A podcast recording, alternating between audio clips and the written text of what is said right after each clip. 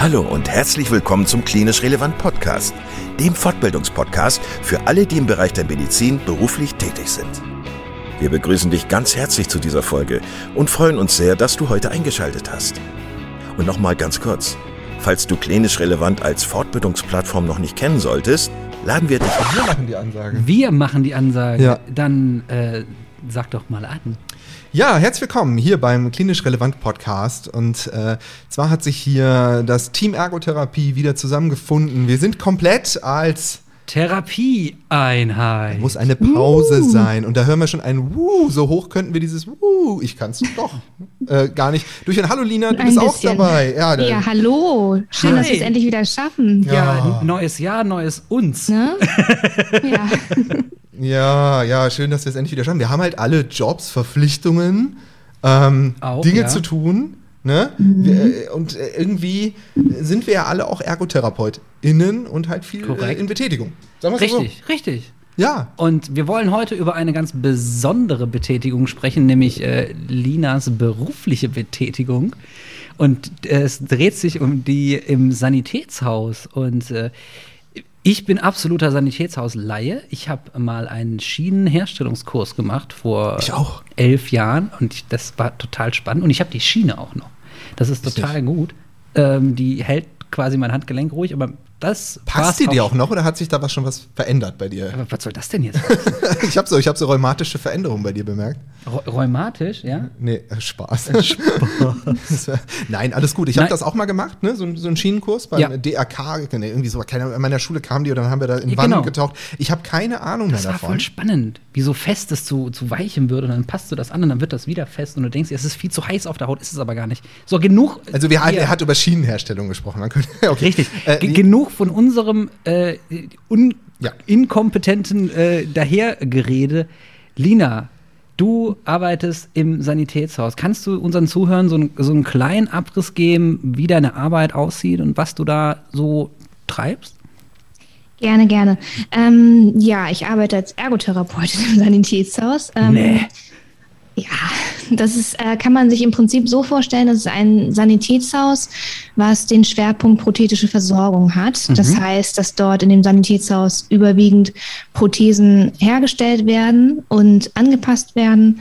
Und ich bin da als Ergotherapeutin zusätzlich einmal und mache, sage ich jetzt mal, die äh, klassische Ergotherapie im Bereich Orthopädie und Neurologie. Also ähm, arbeite im Prinzip normal wie in einer Praxis halt auch, ähm, habe aber zusätzlich halt noch ähm, das Feld Prothetik. Das heißt dann, wenn Leute kommen, die eine Amputation haben und eine prothetische Versorgung haben, ähm, dass ich gemeinsam mit dem Techniker ähm, halt schaue, okay, was braucht derjenige, ähm, was soll er bekommen, was für eine Versorgung wäre sinnvoll. Und ähm, je nachdem, wie der Verlauf sich dann zeigt, also wie es dann auch funktioniert mit unserem Zusammenarbeiten, weil das geht ja auch heute so ein bisschen um das Thema, wie arbeitet man auch im Sanitätshaus zusammen, Ergotherapie und Techniker, ähm, dass ich dann halt einfach mit so ein bisschen die äh, Aufgabe habe, auch mit meinem ähm, ergotherapeutischen Wissen einfach den Patienten mitzubefunden und zu schauen, was braucht er auch mit seiner Prothese, um damit auch zurechtzukommen im Alltag. Wie sieht das genau aus? Also ich kann mir das so nicht so richtig vorstellen. Äh, jetzt wie- nehmen wir mal ein Beispiel, da kommt ein amputierter Klient in, also eine amputierte Klientin und äh, die Indikation für die Prothese kommt vom Arzt, ganz klassisch, oder vom, vom, vom Orthopäden. Genau, die Indikation kommt vom Arzt, ganz klassisch. Ähm, klar, muss auch eine Diagnose vorliegen. Äh, eine Prothese kostet natürlich auch nicht wenig Geld, da steckt auch ganz viel Arbeit hinter. Ja. Und dann ähm, kann man sich das im Prinzip vor, so vorstellen, dass derjenige sich dann anmeldet und kommt und hat dann in der Regel meistens einen Termin ähm, mit den Technikern, mit den Ortho- Orthopädietechnikern und ähm, dann besprechen sie erstmal gemeinsam, ähm, was sie sich wünschen, was sie brauchen, was ist vielleicht auch realistisch machbar. Ne? Mhm. Und äh, genau, und dann wird in den nächsten Schritten halt, ähm, ja, werden natürlich dann noch die Anträge an die Krankenkasse gestellt. Da muss natürlich auch eine Übernahme erfolgen. Das kennen wir ja auch schon so. Und ähm, wenn das dann alles ähm, funktioniert, dann geht es dann im Prinzip an die Versorgung. Ja, ich muss jetzt mal äh, einen Schwenk machen zu mir. Tatsächlich ähm, arbeite ich jetzt kaum mit einem Sanitätshaus zusammen, obwohl meine Praxis direkt über einem Sanitätshaus liegt. Das ist aber so, dass wir schon zuerst da waren und das Sanitätshaus später eingezogen ist. Aber ich möchte gerne diese Zusammenarbeit ähm, vertiefen. So, und deswegen fand ich halt diesen, diesen Punkt, also auch mit dir mal über dieses Berufsfeld zu sprechen, super wichtig, auch für mich und meine Arbeit und sicherlich auch für die der anderen ErgotherapeutInnen, die vielleicht da auch ein bisschen ich glaube, teilweise auch Berührungsängste haben, denn irgendwie gilt ja, ist ja diese Hilfsmittelversorgung für uns äh, auch ein Part, den wir abdecken sollen. Aber tatsächlich habe ich zumindest in meiner Ausbildung, Ausbildung, ja, nicht Studium, nicht besonders viel darüber gelernt. Hast du dieses Wissen denn, also bist du da schon vorher so im Thema gewesen oder ist es jetzt eher so, dass du das durch die Arbeit dort äh, da mehr reinwächst? Genau, also ich bin im Prinzip auch, habe auch nur das gekannt, was ich durch die Ausbildung kannte. Ähm, und dann bin ich tatsächlich ähm, oder auch immer noch dabei, da einfach reinzuwachsen. Ne? Also ähm, dadurch, dass man natürlich mittendrin arbeitet, das ist natürlich ein ganz großer Vorteil, habe ich natürlich auch ähm, immer wieder die Möglichkeit, auch mich mit den ähm, Hilfsmitteln auseinanderzusetzen, die auch mal anzufassen, mal auszuprobieren, wie funktioniert das eigentlich. Ähm, da habe ich natürlich einen ganz engen Kontakt. Ne, das wäre jetzt was ganz anderes gewesen, wenn ich jetzt in einer externen Praxis arbeiten würde. Ähm, da würde ich erstmal gar nicht so schnell dazu kommen. Und genau. Und durch den Austausch auch mit den Kollegen, die mir dann natürlich auch was zu den Hilfsmitteln erklären können, das ist natürlich dann auch praktisch, weil ich dann gleich direkt an der Quelle bin und das Ganze auch umgesetzt werden kann. Lina, warum sollten wir jetzt denn als Ergotherapeuten unbedingt mit einem Sanitätshaus zusammenarbeiten oder mit Sanitätshäusern allgemein zusammenarbeiten? Also wie, wenn du das jetzt nochmal so zusammenfassen willst, warum, mhm. welche Situationen gibt es und welche Vorteile bieten sich da? An? Also ich sehe da halt ganz viele Vorteile, deswegen finde ich das super wichtig, dass wir heute darüber sprechen, weil wie du schon sagst, André, haben einfach viele Berührungsängste, also auch von beiden Seiten. Und ähm, wenn wir jetzt auch nochmal, jetzt, das wollen wir gar nicht so, äh, da wollen wir gar nicht tief drauf eingehen, aber wenn wir jetzt darüber nachdenken, wir sind Ergotherapeuten, es geht um die Alltagsrelevante, Alltagstauglichkeit und um die Betätigung, ähm, dann spielen Hilfsmittel eine ganz, ganz große, entscheidende Rolle. Und die kommen einfach in der Regel häufig viel zu kurz. Mhm. Einfach weil wir A, vielleicht auch gar nicht die Zeit haben, weil das Sanitätshaus vielleicht auch zu weit weg ist oder auch gar keine Verbindung darin besteht, auch mit einem Sanitätshaus. Und ähm, umso wichtiger ist es halt, dass wir im Prinzip einen Partner haben oder ein Sanitätshaus, mit dem wir eng zusammenarbeiten, die auch unsere Arbeit kennen und wertschätzen, damit wir einfach den Transport, sage ich jetzt mal, von äh, Patient zu Techniker einfach besser gewährleisten können, mhm. dass der einfach viel schneller an seine Hilfsmittel bekommen, äh, kommt und letztendlich, wenn er das Hilfsmittel auch hat, dass wir auch gezielt mit dem Patienten auch die Umsetzung mit dem Hilfsmittel beüben können. Weil häufig ist es auch das Problem, ähm, dass Patienten auch ein Hilfsmittel bekommen und manchmal gar nicht genau wissen, wie gehe ich jetzt eigentlich damit um, was brauche ich dafür, auch Berührungsängste haben. Also da sehe ich uns auch ganz klar eine Verantwortung, ähm, weil das auch mit in den Alltag äh, spielt, dass wir da einfach mitverantwortlich sind, mit dem Patienten gemeinsam sowas zu beüben.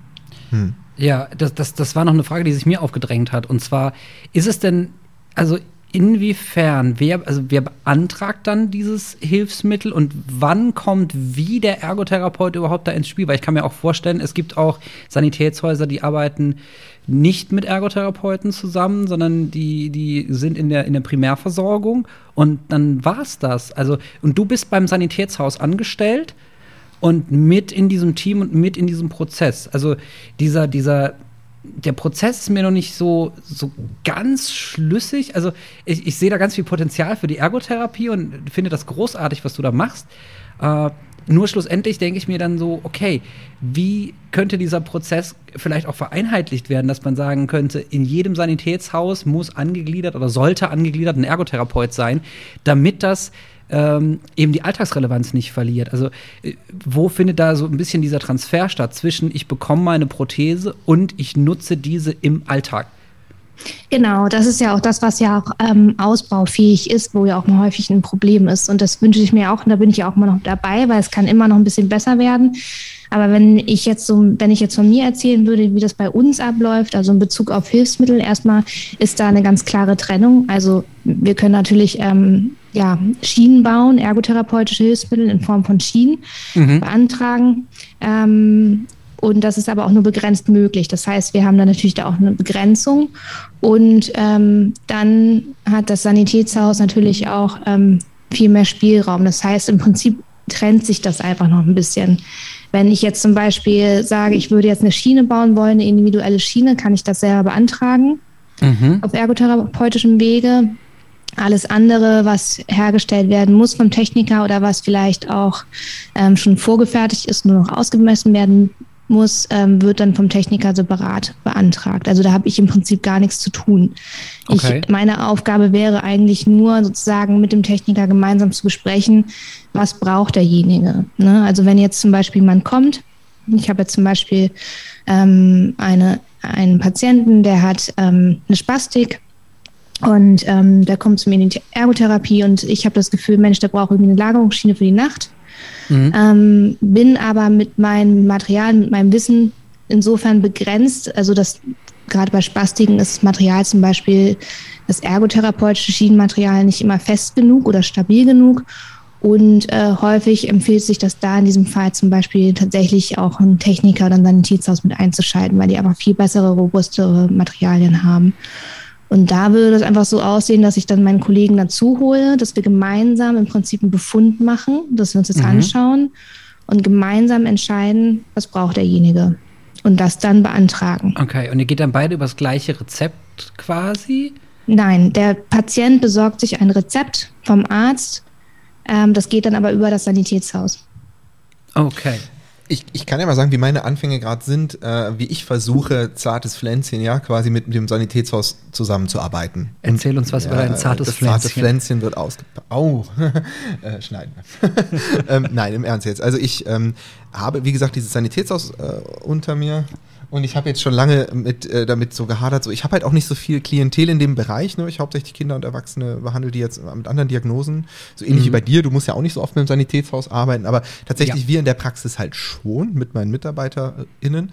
Ähm, und da habe ich dann irgendwann einfach mal den Kontakt gesucht, auch so ein bisschen inspiriert vielleicht durch äh, Lina ähm, und äh, habe einfach gemerkt, dass ich viele Vorteile habe. In dem zum Beispiel, also bei uns ist es so, wir sind jetzt nicht eine Firma und in, wir sind halt nur in einem Haus, das heißt Treppe hoch, Treppe runter, ähm, kommt der, ähm, der Chef einfach mal zwischendurch hoch, kommt auch zu mir in die Behandlung und überlegt mit mir, hey, was könnte da sinnvoll sein oder ich habe eine, vielleicht eine Idee und frage den, gibt es sowas, äh, was könnte man da machen und dann bringt er mir vielleicht sogar was zur Ansicht mit, was ich ausprobieren kann hm. und und äh, das sind so Dinge, wo ich sage, das ist echt super. Das macht natürlich auch die räumliche Nähe.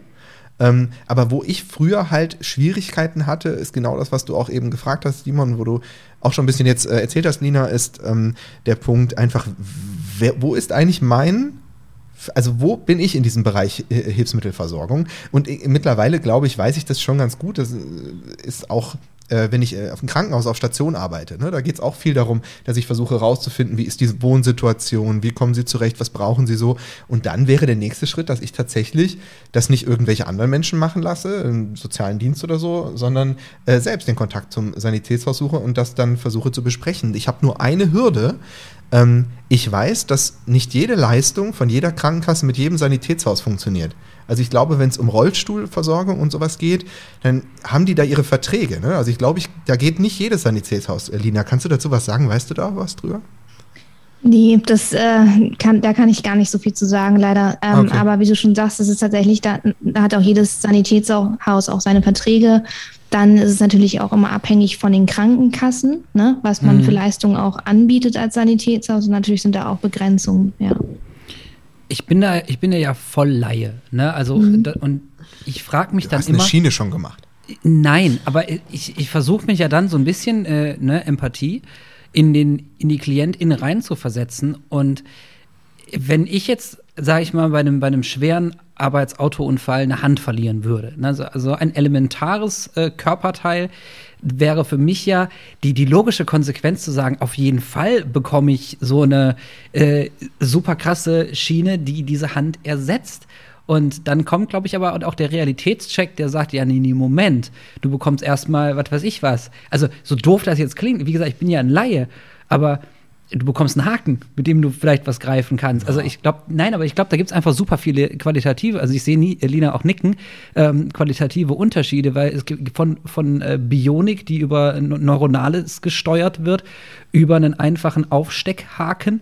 Ähm, gibt's da ja gibt's da ja tausend Sachen und ich finde ähm, hast du da auch einen Einfluss drauf in dem Sinne was das für ein Hilfsmittel ist weil du auch den, den Alltagsbezug hast Lina ähm, jein, das ist immer ein bisschen schwierig, weil letztendlich äh, spielen mehrere Faktoren immer da eine Rolle. Natürlich, wie alt ist die Verletzung? Ähm, ich sag mal, wie, wie ist der Stumpf? Wie ist die Stumpfgröße? Wie ist die Form?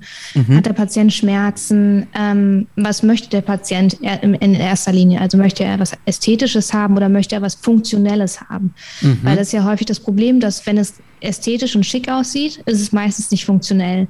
Mhm. Und ähm, ich habe insofern Einfluss, dass ich natürlich mh, hm, häufig ähm, die eine Prothese zum Beispiel wird ähm, auch über die Muskulatur angesteuert. Ja. Und ich als Ergotherapeutin kann halt schauen, okay, was für eine Muskelfunktion ist dort aktiv, was kann der Patient noch, hm. was wäre vielleicht noch realistisch, diese Funktion zu, ähm, was könnte man da noch verbessern. Und äh, da könnte ich halt als Therapeutin halt eine persönliche, reelle Einschätzung geben ob das überhaupt ähm, ja, Sinn macht, insofern zu üben, dass der Patient vielleicht eine noch bessere Prothese bekommen könnte, dass er im Alltag diese Selbstständige ansteuern kann. Okay. Das heißt aber dann, also ich, ich finde den Satz gerade, wo ich so ein bisschen innerlich drüber stolper, ist, wenn es ästhetisch ist, ist es nicht funktionell und wenn es funktionell ist, ist es meistens nicht ästhetisch. Äh, das, das, das finde ich spannend. Also kann ich mich entweder dazu entscheiden, ob es unauffällig ist und ich damit aber im Alltag nicht zurechtkomme, oder ob jeder quasi stigmatisiert sieht, ich habe dann schwarze, bionische, wie auch immer geartete Hand, mit der ich greifen und Sachen machen kann, ähm, was ja das große Ziel als Ergotherapeut sein sollte. Ja, und dann ist es, äh, sehe ich da so, so einen inneren Konflikt, also in mir gerade, wo ich mir denke, so, ich möchte aber doch gerne bitte beides haben. Ähm, hattest du denn die, die, Situation schon, dass du äh, mit dem Patienten oder mit der Patientin äh, auch abgewogen hast, Funktion versus Ästhetik und dass das ein Thema war in der, in der Hilfsmittelversorgung? Tatsächlich noch nicht, weil ich bis jetzt Patienten hatte, ähm, die eigentlich ganz klar waren in dem, was sie wollten. Okay. Und auch ganz ehrlich, also das ist ja auch immer ein langer Prozess, ne? Ähm, nach einer Amputation das Thema auch überhaupt. Man hat ein ganz anderes Körpergefühl, ähm, vielleicht auch ein Phantomschmerz, der ganze Körper muss sich wieder neu einrichten. Ähm, und ähm, manche sind natürlich dann auch, ähm, ja, denen fällt es schwer, auch äh, dazu zu stehen, das zu zeigen. Mhm. Ähm, das ist immer ganz unabhängig, aber bis jetzt, desto klarer am Patienten mir das gezielt formuliert hat, was er braucht und was er möchte, da konnte ich mich eigentlich mal ganz gut drauf einlassen.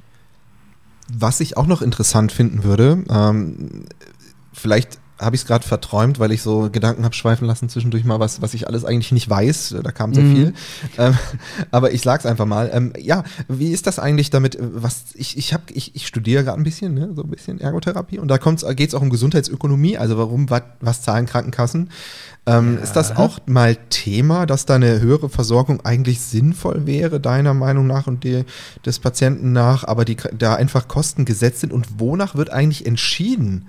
Wird, also natürlich geht es immer um Geld, aber was ist eigentlich der Krankenkasse so gesehen wichtiger, dass da eine wieder eine Funktion erlangt wird oder das äh, was oder wird da überhaupt nicht viel gezahlt? Hast du da kriegst du da was mit oder ist das eher nicht so Thema bei dir? Ich kriege da schon ein bisschen was mit, würde ich sagen. Ich finde das ähm, schwer so zu beantworten.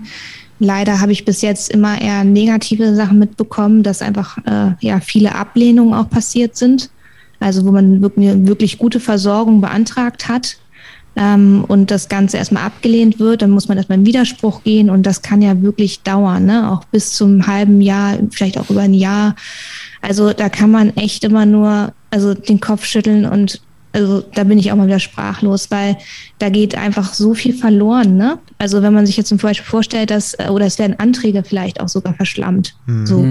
Äh, natürlich gibt es ja auch gute Fälle. Es gibt Patienten, die ähm, bekommen sofort ihren Antrag genehmigt. Das läuft, aber teilweise gibt es halt einfach Geschichten.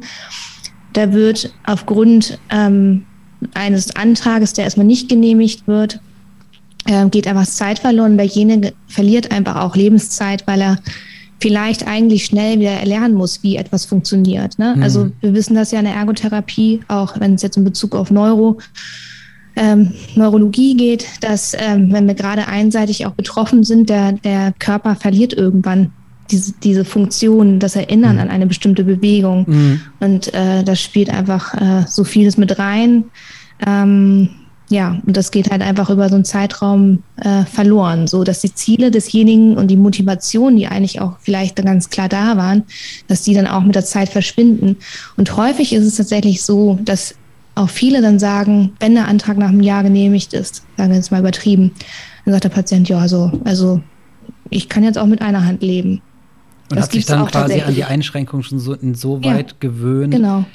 Also genau. hat sicherlich keine Methode, das so ein bisschen zu verschleppen, ähm, weil ähm, der Auftrag der Krankenkassen natürlich ist, äh, für, dafür zu sorgen, das Bestmögliche, ökonomisch aber sinnvolle rauszuholen quasi. Ja, die Frage was, ist, was ist relevant für die Krankenkasse? Genau, also da, da denke ich mir auch so, also was, was sind da so Kriterien? Ja, das frage ich mich. Kannst auch. du vielleicht das Beispiel, wo du gesagt hast, dass die Krankenkasse das abgelehnt hat, mal zumindest grob umreißen? Also, was für eine Diagnose, was, was war da so ein bisschen Zielstellung, dass man mal eine Vorstellung bekommt davon?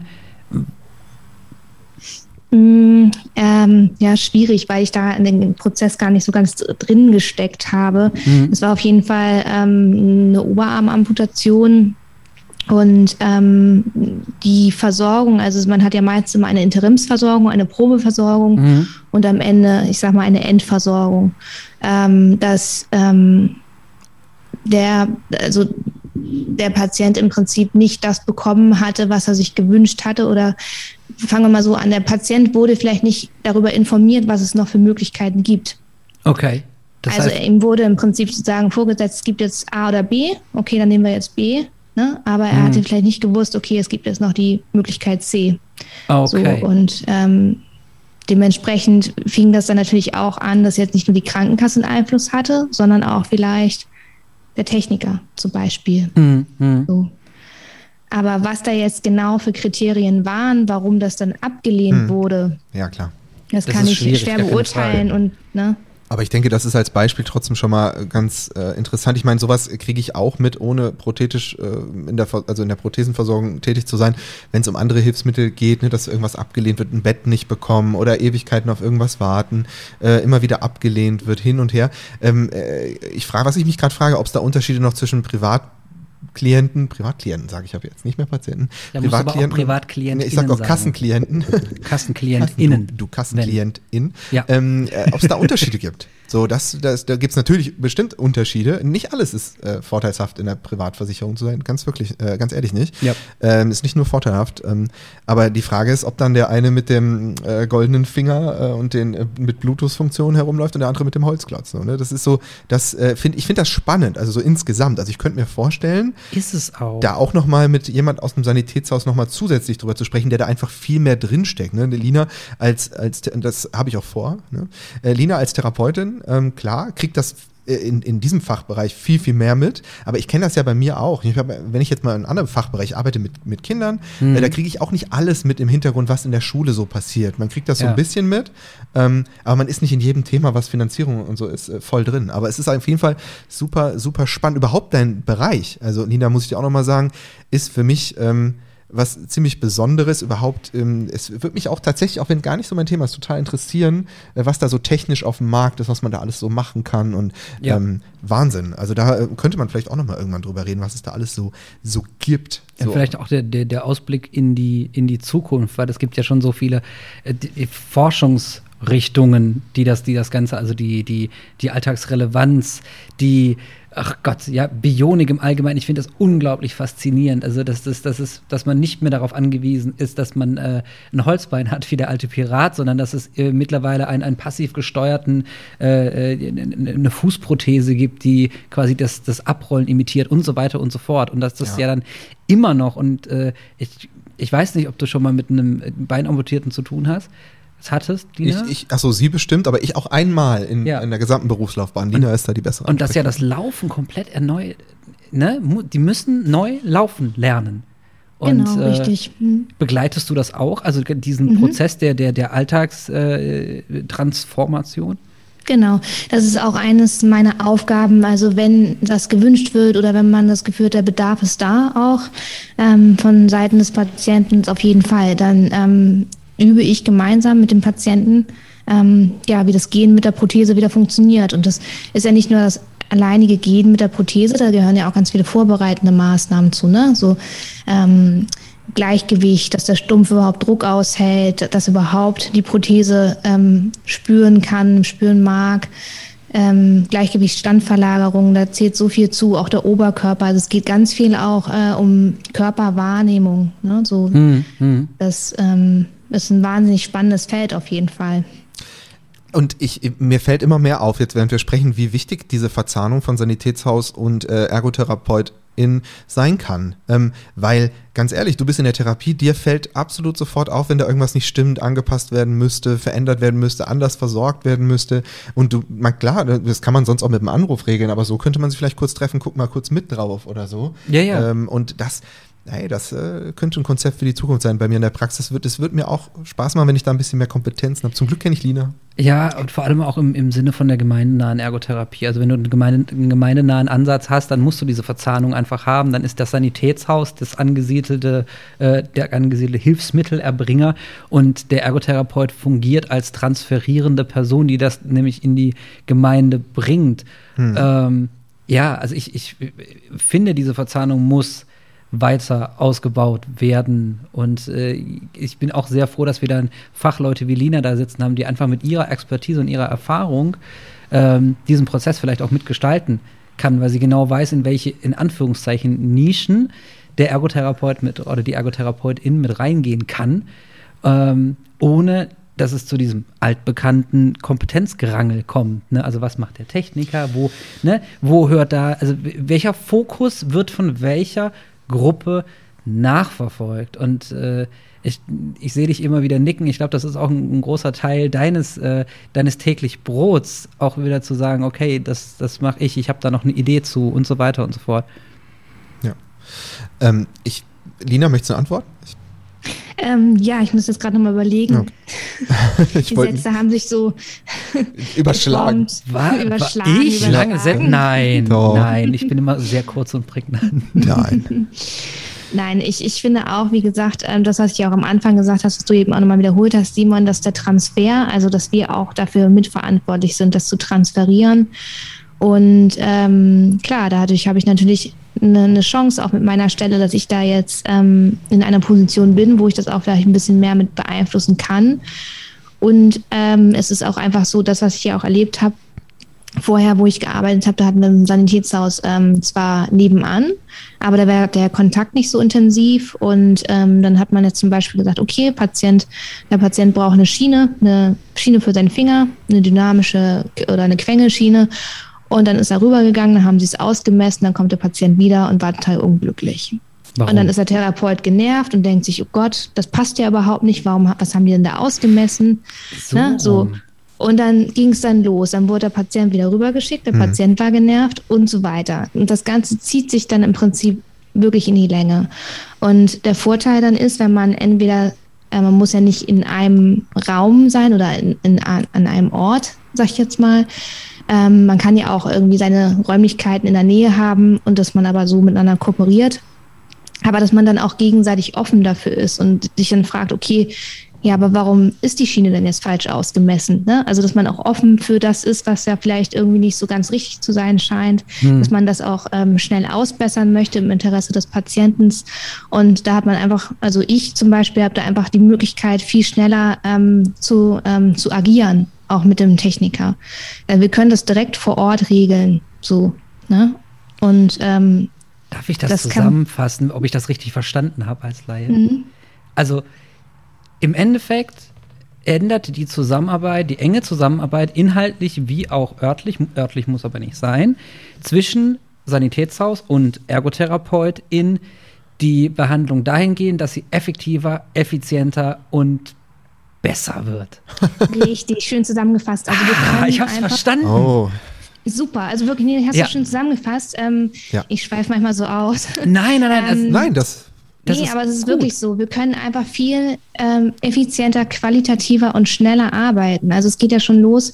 Ähm, ich habe einen Patienten, dem, dem zeige ich Übungen. Und dann Mhm. Meine ich, da hast du ein Theraband zu Hause. Und sagt der Patient meistens nein. Dann fragt er, wo ko- bekomme ich das denn her? Und dann ist der Patient vielleicht schon ein bisschen älter und ist unsicher und mag nicht im Internet bestellen. So, dann ähm, bei den meisten Entschuldigung, ist es so. Nein. die, die rennen erst gar nicht los und besorgen sich das, weil die Berührungsängste haben, weil die Hm. unsicher sind. So, und ich kann natürlich im Sanitätshaus sagen, guck mal hier, ich habe ein Terraband für dich, einen Ball, so funktioniert das, leg los. Ja. Keine Ausrede mehr, die Übung nicht mehr zu Ja, machen. genau. Ne? Also- so, also das ist jetzt so ein kleines Beispiel. Es geht schon wirklich los mit ähm, Terrabändern, Igelbällen. Also Ja. was es sonst noch gibt. So, ne? Ich musste deswegen kichern, weil ich musste mir das gerade bildlich vorstellen, wie der Patient mal, also es gibt ja genug, oft, oft genug KlientInnen, die dann äh, etwas Auswege suchen, um sich jetzt effektiv mit ihrer Einschränkung und ihren Defiziten und Möglichkeiten und Ressourcen zu befassen. Und Lina das lächelnd entgegennimmt, die Schublade öffnet und sagt, Terraband haben Sie nicht, ist gar kein Problem. Welche Farbe wollen Sie denn? Also was ist das Ja. für eine Stärke? Also ich finde das höchst sympathisch, also dass man einfach die sich eine, eine eigene Ressource schafft damit auch in der, in der Behandlung. Kennt ihr, kennt ihr dieses Startup äh, irgendwie da oder diese Ergo to go? Habt ihr das schon mal gesehen? Ich habe davon gehört und ich muss zu meiner Schande gestehen, ich habe mich noch nicht näher Okay. damit befasst. Mm, Ganz ehrlich, muss man auch nicht. Lina, kennst du das?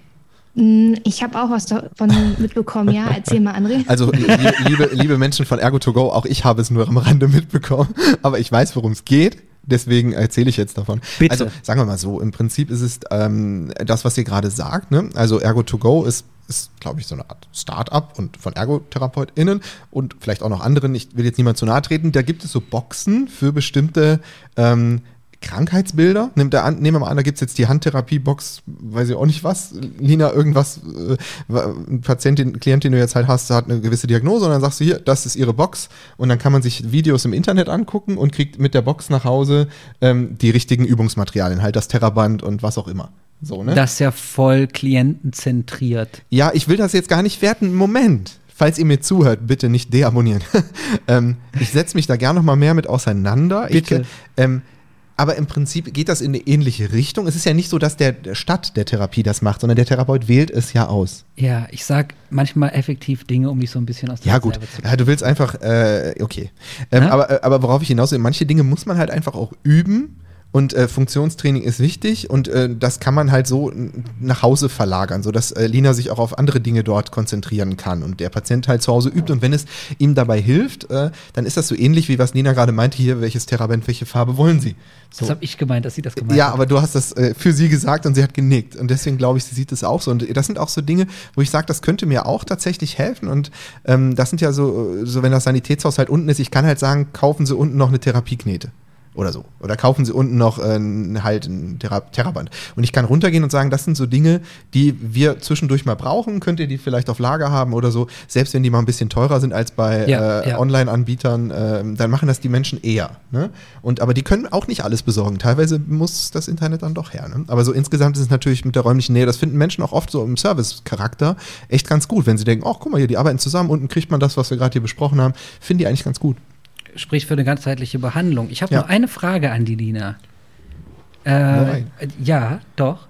Und zwar, würdest du sagen, im Sanitätsaus arbeitest du als Ergotherapeut in Bottom-up oder Top-down? Oh. Hm. Äh, äh, Nein, es geht um persönliches Gefühl. Also nur, ich möchte die Arbeit im Sanitätshaus, die sehr geschätzte Arbeit im Sanitätshaus meiner Kollegin besser verstehen sie, können. macht, sie macht beides. Ja, Lass sie doch selbst sprechen. Warte, ja, okay, ich warte ab. So, Sie, sie hat das noch nicht äh, ganz deine Frage verstanden. naja. Also eigentlich möchte er ja wissen, ob du an der Betätigung arbeitest oder ob du quasi an, der, Körperfunktion Funktion arbeitest. Mehr. Also ob, also was mehr im Fokus vorerst steht. Ist es Betätigung oder ist es äh, Aber das kannst du echt im orthopädischen Bereich arbeitende ErgotherapeutInnen kaum fragen. Also es ist trotzdem, es ist total wichtig, deine Frage. Ich finde die echt gut. Ja, weiß mich, das es hat ja nichts mit Wertung zu tun, sondern es geht für mich einfach nur um Verständnis zu entwickeln, weil ich glaube durchaus, dass äh, gerade im Sanitätshaus, in der, in der Prothetik- und Orthetikversorgung, der äh, Bottom-up-Ansatz ein viel, eine viel größere und wichtigere Rolle spielt, erstmal als ein Top-Down-Ansatz. Mhm. Und deswegen wollte ich von meiner fachlichen Kollegin wissen, wie sie das macht. Genau, ähm, auf jeden Fall die Betätigung. Ähm, das hängt natürlich mal davon ab, was derjenige als Ziel formuliert hat. Mhm. Wenn wir das schön, wenn wir ein Ziel formulieren und ähm, das ist aber häufig gerade bei ähm, Prothesenträgern oder ähm, Patienten, die auf dem Rollator angewiesen sind, die Gangunsicherheiten haben, immer ein großes Thema. Also da arbeiten wir immer an der Betätigung. Ne? Mhm. Also sei es, ähm, dass man beübt, dass er das Bein wieder höher, dass er das Bein anheben kann, damit er auf die Treppenstufe kommt oder in seine Dusche steigen kann. Mhm. So. Also ähm, das würde ich auf jeden Fall schon sagen. Es ist natürlich immer ähm, wieder eine Herausforderung, aber ich glaube, es geht vielen Therapeuten so, dass man ähm, immer wieder wirklich versucht, äh, alltagsbezogen zu arbeiten, das zu hinterfragen, wie sind die Aktivitäten, wie ist die Ausführung. Das ist natürlich immer auch, äh, ja, liegt auch an einem selbst, dass man sich selbst ein bisschen motiviert dafür. Okay. Und wenn es nur als Therapiemotivation dient, dann können sie wieder dies und das, ähm, was sie sich ja auch wünschen, aber trotzdem kommt da jemand halt mit einem abgerissenen Finger. Ja, genau, genau. Also das der sagt halt, ja, ist ab. Ja, genau, aber das war ja meine Frage ja. dahin, ne? Also das mhm. und jetzt verstehe ich das auch wieder ein bisschen besser, weil ne, du kannst natürlich sagen, ich möchte gerne in meine Dusche rein, aber du hast im Sanitätshaus mhm. nun mal keine, kein, kein Badezimmer aufgebaut, wo du das direkt beüben kannst, sondern vielleicht hat sie es. Vielleicht hat sie es. Habt ihr habt ihr so Übungsumgebung? Das gibt es nämlich manchmal. Ich weiß nicht, so wir haben eine Küche tatsächlich, Ach, cool. aber wir haben jetzt keine Dusche oder so. Aber eine Küche ist ähm, doch schon mal ähm, wahnsinnig gut. Aber wir haben einen ganz großen äh, Raum, wo wir einen Barren haben, ja. wo wir mhm. das beüben können. Also wo wir auch, wir haben sogar ähm, eine Steigerung, eine Rampe, wo man auch mit dem Rollator üben kann. Viele können ja das Handling mit dem Rollator mhm. zum Beispiel auch nicht so ganz. Ähm, ja, und beim, zum Beispiel beim abgerissenen Finger, das ist, hängt natürlich mal davon ab, was hat derjenige äh, für eine Erkrankung, was liegt für eine, also was für eine Verletzung liegt vor. Ähm, wenn der Finger vielleicht erstmal abgerissen ist und noch gar nicht ähm, eine Prothesenversorgung bekommen kann, dann sind da natürlich erstmal ganz andere Sachen vorrangig, wie zum Beispiel die Sensibilität des Stumpfes. So, mm. dass ich dann als mhm. Ergotherapeutin die Aufgabe habe, mit dem Patienten wieder so taktile Reize heranzuführen, dass er irgendwann sich wieder traut, mit dem Finger vielleicht über äh, die Tischkante zu fahren. Also das ist, ist äh, das ist halt das schwierige Thema in der Ergotherapie, mhm. dass es so breit gefächert ist. Ja, ja, ja, ja, Wir sollten uns tatsächlich auch nochmal irgendwann über das Thema betätigungsorientiertes Arbeiten unterhalten, mhm. unabhängig davon, weil es gibt halt Fachbereiche in der Ergotherapie, finde ich, da ist es echt schwer, da hinzukommen und macht manchmal so ein paar Schlenker. Ähm, jetzt kommt der Mensch mit dem abgerissenen Finger und sagt mein Betätigungsanliegen, ich bin Profi-Flötenspieler. Ja, ist doch erstmal gut. Ja, das wäre jetzt so ein Beispiel. Ne? Ich bin ja. Flötenspieler und jetzt muss Lina halt die Prothese finden, die naja, erstmal also, muss man, äh, du kannst das ja auf zwei Arten betrachten. Jetzt kommt wieder der, der Orthopädie-Laie aus mir herausgebrochen. Entweder gibt es eine Flöte mit neun Löchern statt zehn, eine Möglichkeit. Ähm, oder ja. man sagt halt wirklich, ja, das ist erstmal gut. Das heißt aber, wir müssen an der Agilität ihres äh, nicht mehr vorhandenen Fingers arbeiten, damit sie überhaupt noch in der Lage sind, das Löchlein zu und aufzuhalten und das in der Schnelligkeit, die das Flötenspiel eben ähm, benötigt. Aber dann ist es schon wieder betätigungsorientiert, weil du sagst, das große Ziel der Betätigung des Flötenspiels steht über äh, geordnete Behandlung. Und jetzt guckst du dann, okay, ich muss die Funktion des Fingers oder den Umgang mit der Prothese oder was weiß ich was erstmal so weit beüben, dass das Sicherheit gibt und dann in die Betätigung zu gehen. Ist ja sinnig, ne? Und es, ich finde, es gibt einfach Bereiche, und das hat mir jetzt Lina auch dankenswerterweise bestätigt, ähm, wo der Fokus einfach ein anderer ist. Mhm. Ne? Also wir sollten eigentlich immer betätigungsorientiert arbeiten. Bin ich auch der Meinung, dass das funktioniert. Unsere Denke sollte dahin ausgerichtet sein. Richtig, aber der Fokus beziehungsweise die Dahingehensweise, da hast du vollkommen recht, André, ist manchmal auch über Schlenker, Umwege und so weiter und so fort. Und deswegen kann ich auch Lina verstehen, dass das ein, ein, ganz großer Denksportprozess ist, weil du immer wieder sagst, okay, wie arbeite ich denn jetzt? Also, ne, weil, weil, du bist auch situativ unterwegs. Ne? Lina, du kannst gleich was sagen, aber ich glaube einfach, dass in Simons Bereich und im, ich würde sogar sagen, in Simons Bereich und in meinem Kinderbereich jetzt, also psychiatrisch und pädiatrisch, geht betätigungsorientiertes Arbeiten mit am besten. Ja. Neurologisch Im neurologischen Bereich geht es am zweitbesten, aber ich tatsächlich glaube ich, im, in diesem orthopädischen äh, Bereich und rheumatologischen äh, Bereich, da ist es fast am schwersten äh, von, von äh, top-down zu arbeiten. Weiß ich gar nicht. Aber das, Weiß das ist, ich gar will die. These ja einfach nur mal schmeißen. Ja. Lina, Was sagst zu du? dir schmeißen. Es ist tatsächlich schwierig, da hast du komplett recht, André. Also ähm, das ist, das ist, wenn jetzt zum Beispiel jemand kommt mit einer Fraktur und der gibst es ab. Und die, der Patient kann jetzt zum Beispiel sein, seine Handgelenke nur 10 Grad bewegen, aktiv.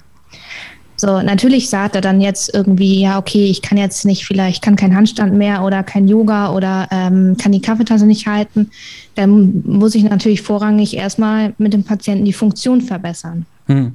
So, und irgendwann am Ende kommt die Betätigung. Das entwickelt sich dann. Aber er hat sie benannt. Ja, ich wollte gerade sagen, gerade das war jetzt, äh, Genau.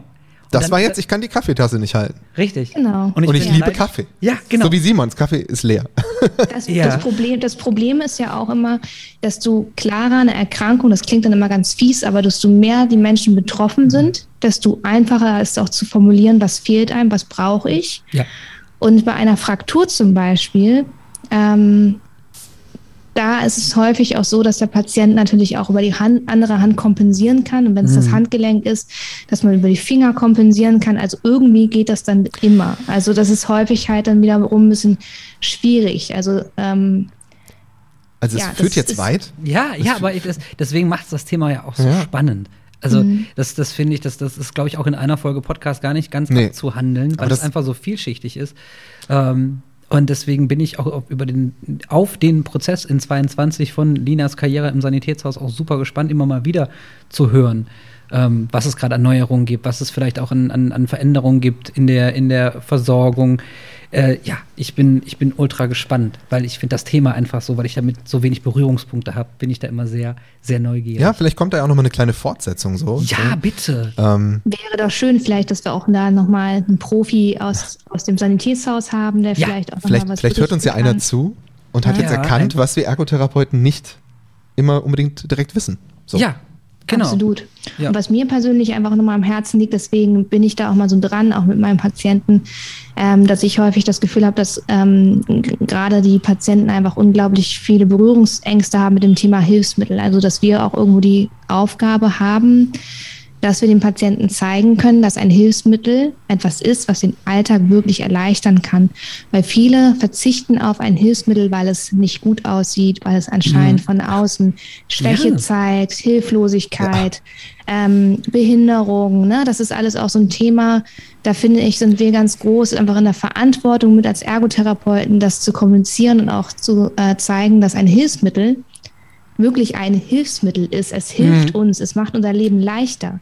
Und äh, so viele Menschen ähm, lassen Jahre vergehen, wo sie sich das Leben vielleicht noch ein bisschen zu kompliziert machen und sie können sich das einfach viel einfacher gestalten. Ich fände Dass wir das, das, ne? ja. Aber ich wollte ich wollt noch kurz was sagen, weil ich habe eine Klientin, die hat so einen hübschen Rollator, der ist so hübsch, den würde ich mir in die Wohnung stellen. Der besteht aus richtig schicken, äh, so beschichteten Rohren, mit schicken Holzvertäfel und der sieht aus wie so ein Sideboard. Der ist so richtig geschwungen aus einem Guss, keine, der sieht gar nicht aus wie ein Rollator, der funktioniert super. Ähm, und sie, der, der steht irgendwo rum, keiner würde denken, dass das ein Rollator ist. Ja. Und der kostet auch jetzt nicht die Welt. So, ne? ähm, aber ja, das würde das so, ne? Also ich, ich finde Ja. auch, da, da muss einiges so am, am Kassendesign auch noch ein bisschen geändert werden, an den Kassen. Also was Ja. jetzt so quasi Ja. so der normale Gehwagen, der ist einfach nicht so schick. Ja, Das ist ja auch mal leider, ne, dass das billig ist, sieht auch, ich sag mal, nicht so schön aus, dass das teuer ist, hm. wird dann auch ein bisschen schicker, ne? ja. Ja, ist Ja, wie klar. mit meinem Mercedes Spaß. Ich, Ja. ich fände das, Ich ich fände das ganz, ganz spannend, neben einem Fachmann, äh, einem Techniker oder was auch immer aus dem äh, Ja. Sanitätshaus, mit einem Betroffenen zu sprechen, hier im Podcast. Das fände ich ganz, ganz, ganz spannend. Also wenn wir vielleicht jemanden finden, auch hier einen Aufruf, wenn jemand betroffen ist im orthopädischen Bereich und gerne mal über seine eigenen Erfahrungen als Klientin in diesem Bereich sprechen wollen würde mit drei interessierten Ergotherapeuten, würden wir uns, glaube ich, sehr freuen. Therapeut. Innen. Innen. Das ist Fühl dich wichtig. inkludiert. Sie ist auch dabei. Ja, natürlich. Ist, äh, ja, aber ich, ich, ich fände das, wie seht ihr das? Fändet ihr das Ja. spannend? Ja, Auf absolut. jeden Fall. In der großen Runde das mal zu machen. Ja, also bitte Können hier nochmal den Aufruf der Therapieeinheit an äh, Techniker, an äh, Orthopäden vielleicht auch und an Betroffene in diesem Bereich. Wenn ihr gerne eure Erfahrungen mit uns teilen wollt, dann schreibt äh, auf Instagram, kommentiert äh, auf YouTube oder alles andere. Also gerne der Lina direkt, ne? Über Gerne, gerne, ja. Ergo Körperliebe. Ja, in Ergo-Körperliebe bei Instagram. Unterstrich Körperliebe, ja. Und äh, klinisch relevant findet ihr unter klinisch, Klinisch minus- relevant. ja, Klin- relevant. ja, klinisch-relevant.de und bei Instagram ist es, glaube ich, einfach nur klinisch, Klinisch relevant, relevant, ja. zusammengeschrieben. Ja. Unsicher. Ja. Ihr findet es, weil das ist alles so intuitiv. Einfach klinisch relevant eingeben. Ja. Und äh, uns findet ihr da auch irgendwie irgendwo ähm, unter Eckerkunst und König und Ergo und Ergotherapie. Irgendwo sind wir auch versteckt. Ja, aber bitte schreibt nicht mir, ich habe davon keine Ahnung. Also ich, ich würde das dann nur an meine KollegInnen weiterleiten und sagen, ich habe jemanden. aber es wäre super ich- spannend. Aber Ja. ich glaube, Simon, ähm, dass äh, gerade für den Psychbereich da auch ähm, viele Verknüpfungen entstehen können. Ja, definitiv. Und jetzt, wo es so Ähm, spannend wird, okay. Also das wäre halt nochmal, ich finde, eine interessante Frage, auch inwieweit man da auch vielleicht ähm, unterstützen kann. Ähm, weil ich ja eben auch nochmal gesagt habe, dass es wichtig, dass wir äh, die Aufgabe haben, die Menschen zu sensibilisieren in Bezug auf Hilfsmittel. Und es gibt natürlich auch viele Menschen, die aufgrund, aufgrund von Angststörungen zum Beispiel, ne, Ja. ähm, Gangunsicherheiten haben, Ja. ganz unsicher sind, ganz starr sind und äh, nicht mal aus dem Haus rausgehen, weil sie Angst haben zu fallen. So, Ja. ne? Also da könnte man zum Beispiel auch sagen, Mensch, wie wäre es mit dem Gehstock oder mit dem Rollator als Beispiel? Mhm. So, das Ja, ja, ist, also und dann- auch da gibt es Möglichkeiten. Ne? Ja, Also, klar. Und dann ist es halt auch wieder die, das Stigma des Gehstocks und des Rollators, gerade wenn ich nicht im Gehstock- und Rollatoralter bin. Ne? ja. Also, dieses Thema hat noch viele Facetten und wir zum Glück noch viele Folgen zur Verfügung, Ja. um einiges von dem, was wir jetzt heute angerissen haben, noch weiter auszudiskutieren. So würde ich sagen, Lina, haben wir noch etwas Wichtiges, was Sanitätshäuser betrifft, vergessen? Etwas, was dir noch auf der Seele brennt, wo du sagst, ihr Ergotherapeuten, geht, geht an die Sanitätshäuser ran, ruft Innen. sie an, red, ja, oh Mann, mein Satz, jetzt habe ich ihn verloren. Ihr ErgotherapeutInnen, geht an die Sanitätshäuser ran, ruft da an. Ist das, ist das ein Anliegen? So, von mir wäre es das schon irgendwie, weil ich das jahrelang nicht gemacht habe. Wie ist das bei dir? Also äh, sollte man den Kontakt suchen? Sind Sanitätshäuser da wohl auch dran interessiert? Oder Ich denken sie, was nicht. wollen die? Ich glaube nicht, dass sie alle interessiert sind. Das ist ja leider die Realität, auch wie mit dem interdisziplinären Arbeiten. Auch das ist, das stellt man sich mal so schön vor. Auch wenn man zusammen an einem Ort ist, vielleicht gehört auch Arbeit dazu, dass beide Seiten aufeinander zugehen. Aber klar, auf jeden Fall würde ich dazu aufrufen, dass alle Therapeuten einfach da ähm, vielleicht ein größeres Netz spannen und ähm, versuchen, einfach ein Sanitätshaus zu, zu finden, mit dem man kooperieren kann. Ja. Ja. Ja. Allein das hilft schon. Und wenn da einer ist, der sagt, Mensch, ich finde eure Arbeit wichtig, ähm, ich möchte gerne mit euch zusammenarbeiten, kann das auf jeden Fall zu etwas Besserem führen. Super. Super. Und Ja. dann die Erfahrungen wiederum über diesen Prozess am Ende vom Jahr im Abschlusspodcast äh, darstellen. Lina, ich glaube, wir haben es, ne? Ja. Und äh, ich würde sagen, wir verabschieden uns einfach, oder? Ja, Ne? Danke, dass zum das. nächsten Mal. Ne? Ja, danke, dass du uns äh, eingeführt hast in das wundervolle Thema des äh, Sanitätshauses und mich, ich habe schon wieder was gelernt heute. Ich bin, ich gehe glücklich in den Abend. Es gibt, es gibt ja echt so eine abgestufte Kompetenz. Äh, Du warst auf jeden Fall ganz oben und äh, wir beide haben auch mitgemacht. Ich, ich, äh, ich ge- gebe da meine offene Inkompetenz zu und ich stehe dazu. Vielleicht schätzt ihr mich auch in meiner Inkompetenz. Den Spruch hatten wir schon mit mir, ich wollte ihn Ich nicht weiß, wiederholen. Dankeschön. Also, Lina, alles Bis dahin. Gute. Alles Gute, Tschüss. Simon. Bis dann. Ciao. Vielen Dank, dass du heute wieder zugehört hast und unser Gast gewesen bist. Wir hoffen sehr, dass dir dieser Beitrag gefallen hat und du etwas für deinen klinischen Alltag mitnehmen konntest. Wenn dem so sein sollte, dann wie immer gerne der Aufruf, teile doch diesen Podcast mit deinen Kolleginnen und Kollegen, damit auch andere davon profitieren können. Und du darfst uns natürlich auch eine positive Bewertung bei Apple Podcasts hinterlassen. Wenn du mal Lust hast mitzumachen, denn wir verstehen uns ja als eine offene Fortbildungsplattform, dann bist du ganz herzlich eingeladen, dich zu melden unter kontakt.klinisch-relevant.de. Vielleicht gibt es ja ein Thema, das du ganz spannend findest und wo du dich besonders gut auskennst. Und dann würden wir sehr gerne mit dir sprechen. An dieser Stelle der Hinweis noch auf unsere Social Media Kanäle und unser Newsletter auf www.klinisch-relevant.de. Und es gibt wieder neue Kurse auf unserer Fortbildungsplattform. Das Ganze ist natürlich nicht nur für Ärzte, sondern auch für Physiotherapeuten, für Pflegende, Ergotherapeuten und für Logopäden konzipiert. Beachte auch, dass du einen 5-Euro-Gutschein bekommst, wenn du dich in unsere E-Mail-Liste für Newsletter einträgst. Dann kannst du mit diesem Gutschein in der Fortbildungsakademie einkaufen, denn da gibt es viele spannende Beiträge. Schau dich doch einfach mal dort um. Also, ich wünsche dir jetzt eine gute Zeit und freue mich schon, wenn du beim nächsten Mal wieder einschaltest. Pass auf dich auf, bleib gesund. Bis zum nächsten Mal. Ciao.